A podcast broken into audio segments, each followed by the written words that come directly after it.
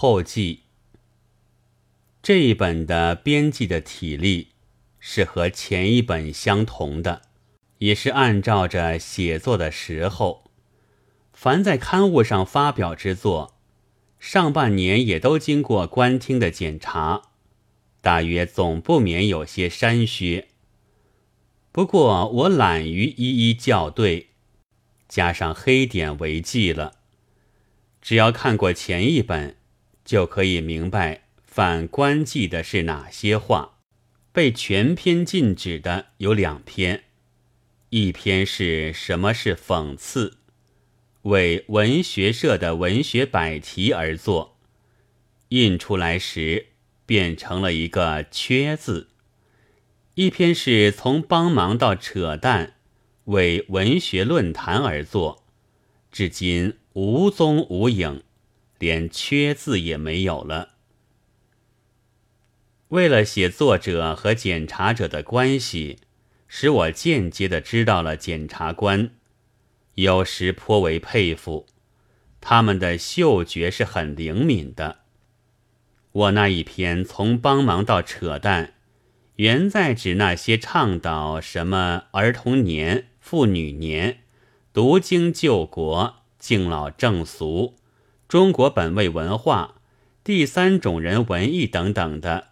一大批政客、豪商、文人学士，从已经不会帮忙，只能扯淡这方面看起来，却也应该禁止的，因为实在看得太明，说得太透，别人大约也和我一样的佩服，所以早有文学家做了检察官的疯传，致使苏问先生。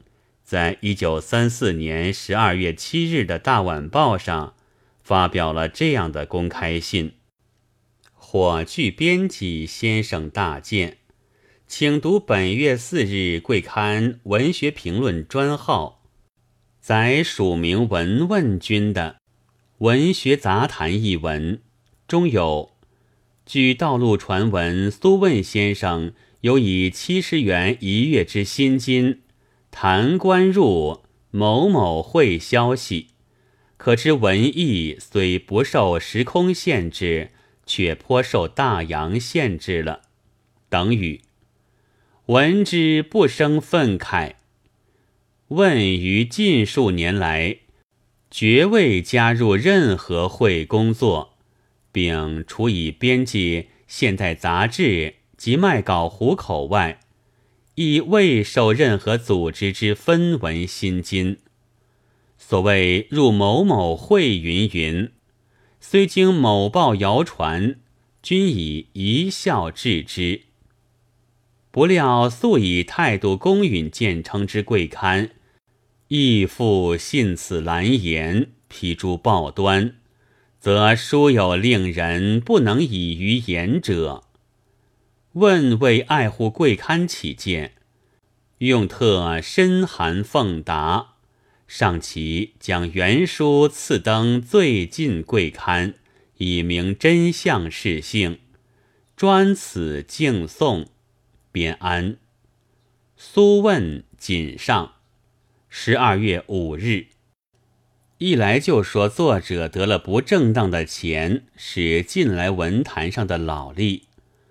我被人传说拿着卢布就有四五年之久，直到九一八以后，这才将卢布说取消，换上了亲日的更加新鲜的罪状。我是一向不为爱护贵刊起见的，所以从不寄一封辩证信。不料越来越烂，竟摇到苏问先生头上去了。可见谣言多的地方，也是有一利必有一弊。但由我的经验说起来，检察官之爱护第三种人，却似乎是真的。我去年所写的文章，有两篇冒犯了他们，一篇被删掉，病后杂谈之余，一篇被禁止了，脸谱一册。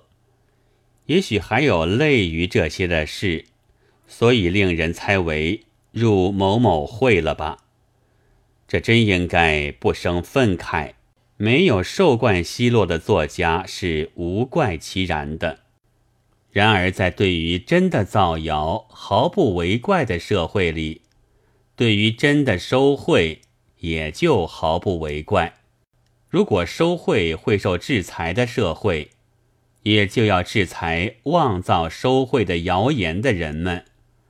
所以，用造谣来伤害作家的期刊，他只能做报销。在实际上很少功效。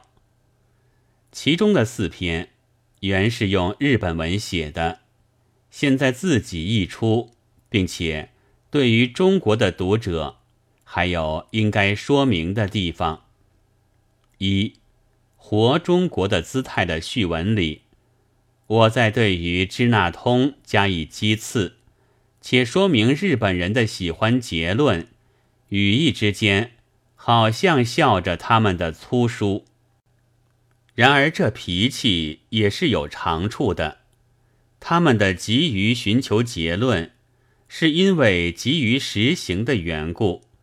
我们不应该笑一笑就完。二，在现代中国的孔夫子，是在六月号的改造杂志上发表的。这时我们的圣意。正在东京拜他们的祖宗，兴高采烈。曾由易光君译出，载于《杂文》杂志第二号，七月。现在略加改定，转录在这里。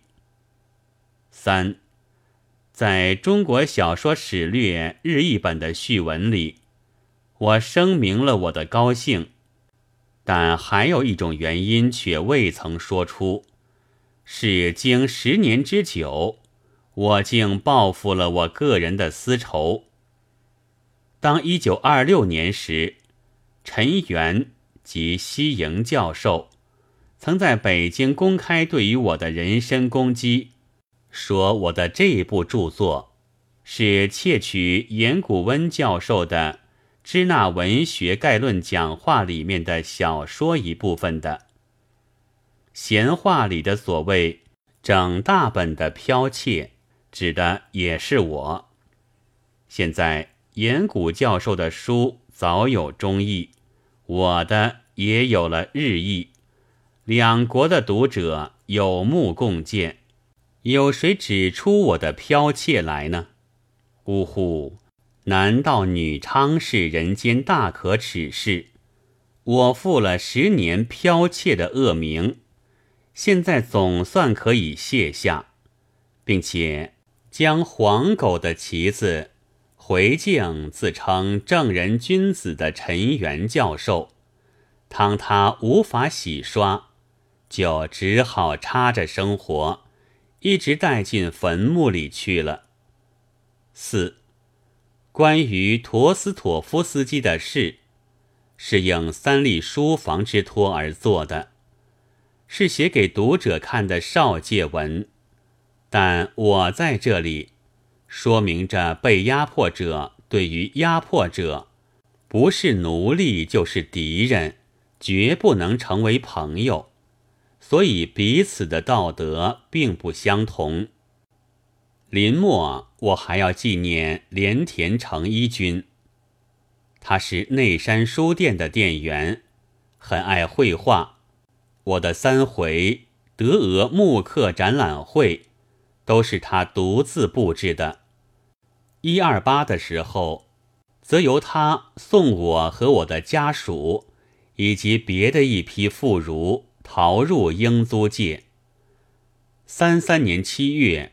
以病在故乡去世，立在他的墓前的，是我手写的碑铭。虽在现在，一想到那时，只是当作有趣的记载着我的被打被杀的新闻，以及为了八十块钱令我往返数次，终于不给的书店，我对于他还是十分感愧的。近两年来，有时有前进的青年，好意的，可惜我现在不大写文章，并声明他们的失望。我的只能令青年失望是无可置辩的，但也有一点误解。今天我自己查看了一下，我从在《新青年》上写随感录起，到写这集子里的最末一篇纸，共历十八年。单是杂感约有八十万字，后九年中的所写比前九年多两倍，而这后九年中，近三年所写的字数等于前六年。那么，所谓现在不大写文章，其实也并非确切的核算，而且这些前进的青年。似乎谁都没有注意到，现在的对于言论的压迫，也很是令人觉得诧异的。我以为要论作家的作品，必须兼想到周围的情形。自然，这情形是极不容易明了的，因为倘一公开，作家要怕受难，书店就要防封门。然而，如果自己和出版界有些相关，便可以感觉到这里面的一部分消息。现在，我们先来回忆一下以往的公开的事情，也许还有读者记得：中华民国二十三年三月十四日的大美晚报上，曾经登有一则这样的新闻。中央党部禁止新文艺作品。沪市党部于上月十九日，奉中央党部电令，派员挨户至各新书店，查禁书籍至百四十九种之多，牵涉书店二十五家，其中有曾经市党部审查准予发行。或内政部登记取得著作权，其有各作者之前期作品，如丁灵之在《黑暗中》等甚多，只引起上海出版业之恐慌。由新书业组织之中国著作人出版人联合会集议，于二月二十五日推举代表向市党部请愿结果。蒙市党部浮云转呈中央，将各书重新审查，从轻发落。同日接中央复电，允予照准，为各书店于复审期内，须将被禁各书一律自动封存，不再发卖。自将各书店被禁书目分录如次。略，出版界不过是借书籍以冒利的人们，只问销路，不管内容，存心反动的是很少的，所以这请愿颇有了好结果。为体恤商间起见，竟解禁了三十七种，应加删改才准发行的是二十二种。其余的还是禁止和暂缓发售。这中央的批答和改定的书目，见于《出版消息》第三十三期。中国国民党上海特别市执行委员会批答直字第幺五九二号，呈为奉令尽毁大宗刊物。附奉说明书，恳请转函中宣会，重行审核，从轻处置，以叙商间由。呈见均悉查此案业准。中央宣传委员会公函，并决定办法五项：一、平林太子集等三十种，早经分别查禁。有案，应切实执行前令，言语毁禁，以绝流传。二，政治经济学批判等三十种，内容宣传普罗文艺，或挑拨阶级斗争，或诋毁党国当局，应予禁止发售。三。浮士德与成等三十一种，或系介绍普罗文学理论，或系新俄作品，或含有不正确意识者，颇有宣传反动嫌疑，在剿匪严重时期内，应暂禁发售。四，创造十年等二十二种，内容见有词句不妥，或一篇一段不妥。应删改或抽去后方准发售。五，圣徒等三十七种，或系恋爱小说，或系革命以前作品，内容均尚无碍。对于此三十七种书籍之禁令，准予暂缓执行。永特分别开列各项书名单。函达、查照、转敕、遵照等，由合养该书店等遵照中央决定，各点并单开各种刊物，分别缴毁停售，据报无再延误，视为制要，见存此批。附超发各项书名单一份。中华民国二十三年三月二十日，常务委员会吴醒亚、潘公展、董行白先后查禁有案之书目，略。这样子，大批禁毁书籍的案件总算告一段落，书店也不再开口了。然而，还剩着困难的问题。书店是不能不陆续印行新书和杂志的，所以还是永远有陆续被扣留、查禁，甚而至于封门的危险。这危险，首先于店主有亏，那就当然要有补救的办法。不多久，出版界就有了一种风闻，真只是一种隐约的风闻。不知道何月何日，党官店主和他的编辑开了一个会议，讨论善后的方法。着重的是在新的书籍杂志出版，要怎样才可以免于禁止？听说这时就有一位杂志编辑先生某甲，现意先将原稿送给官听，待到经过检查。得了许可，这才复印。文字固然绝不会反动了，而店主的血本也得保全。真所谓公私兼利，别的编辑们好像也无人反对，这提议完全通过了。散出的时候，某甲之友，也是编辑先生的某乙，很感动的。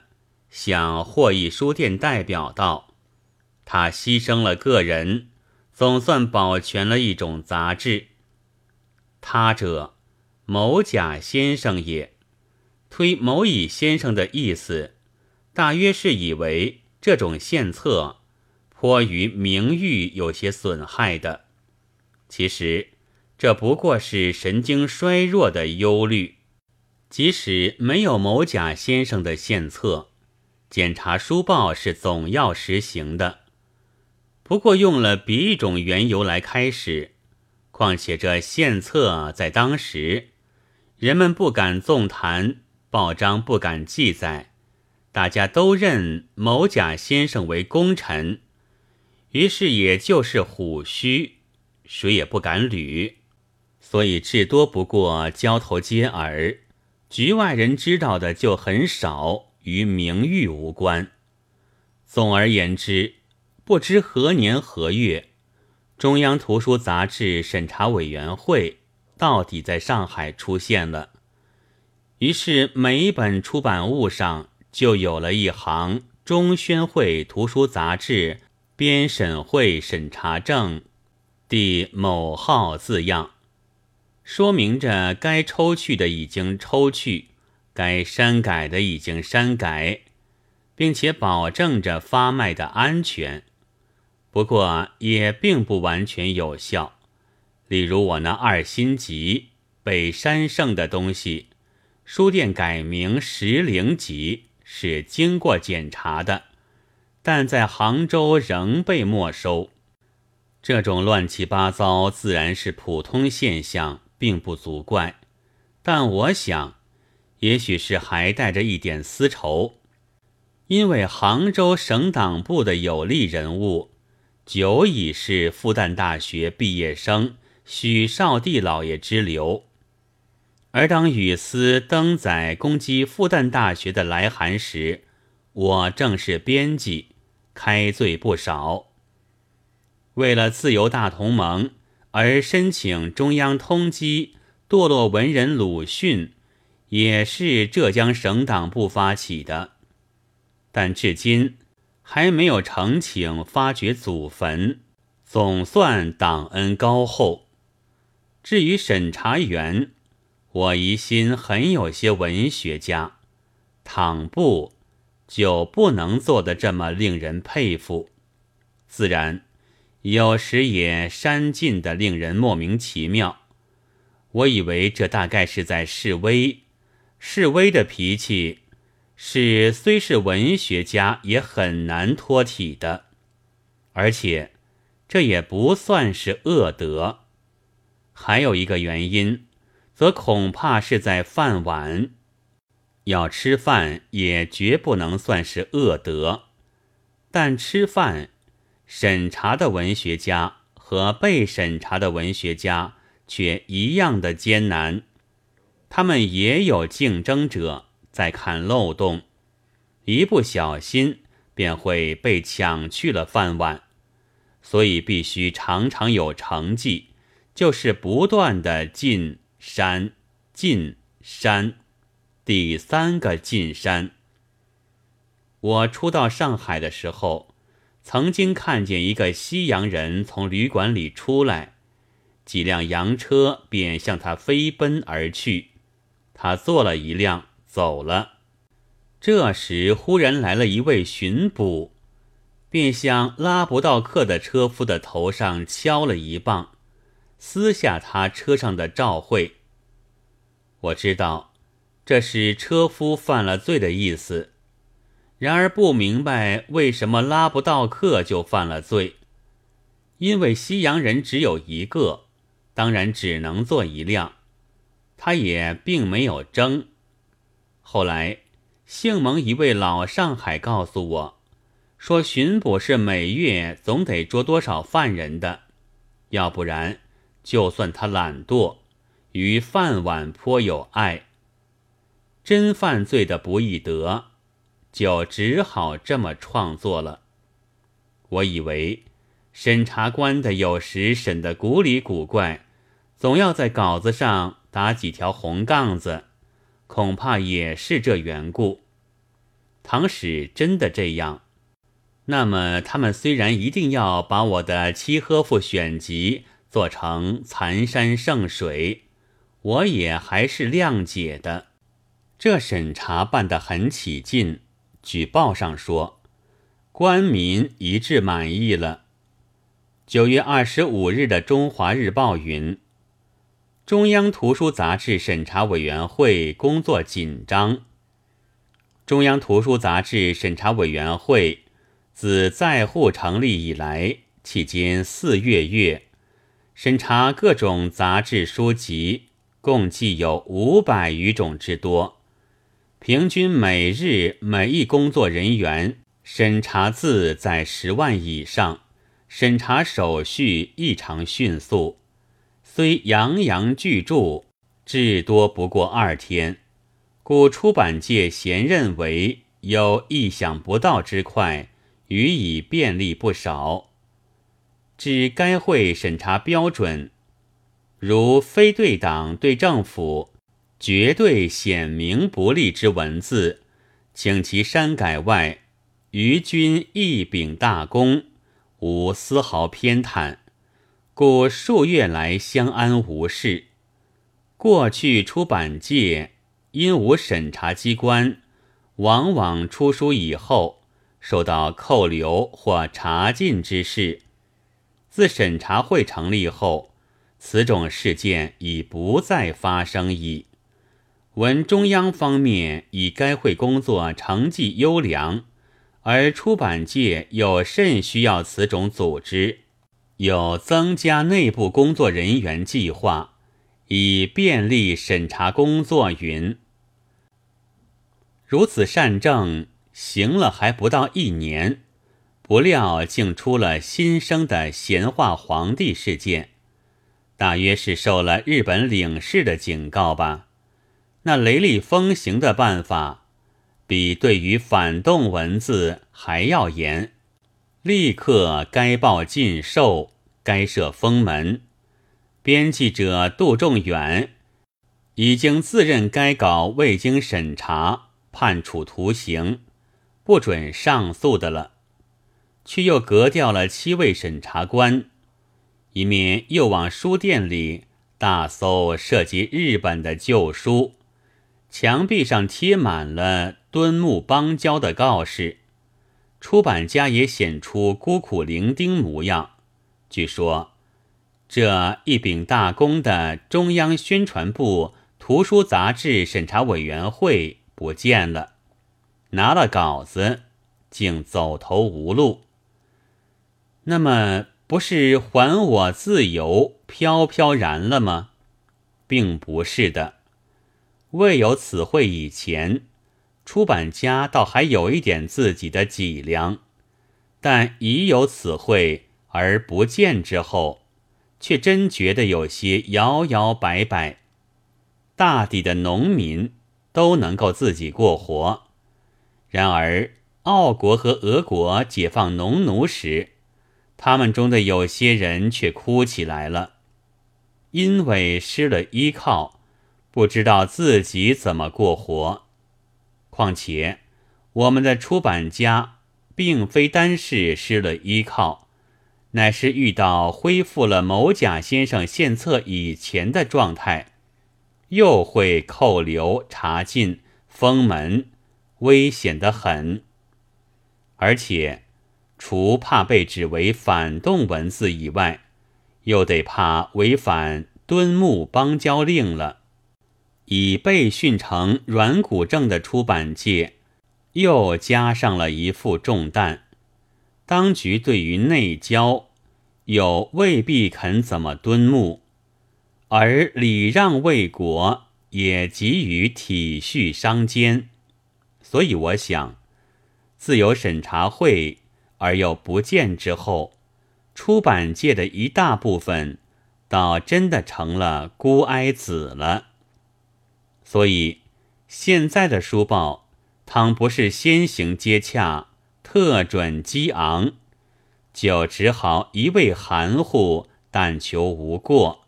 除此之外，是依然会有先前一样的危险，挨到木棍，撕去照会的。评论者倘不了解以上的大略，就不能批评近三年来的文坛。即使批评了，也很难中肯。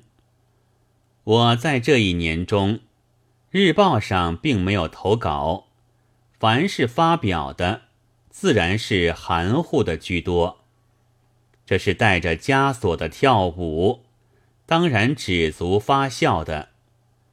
但在我自己，却是一个纪念。一年完了，过而存之。长长短短共四十七篇。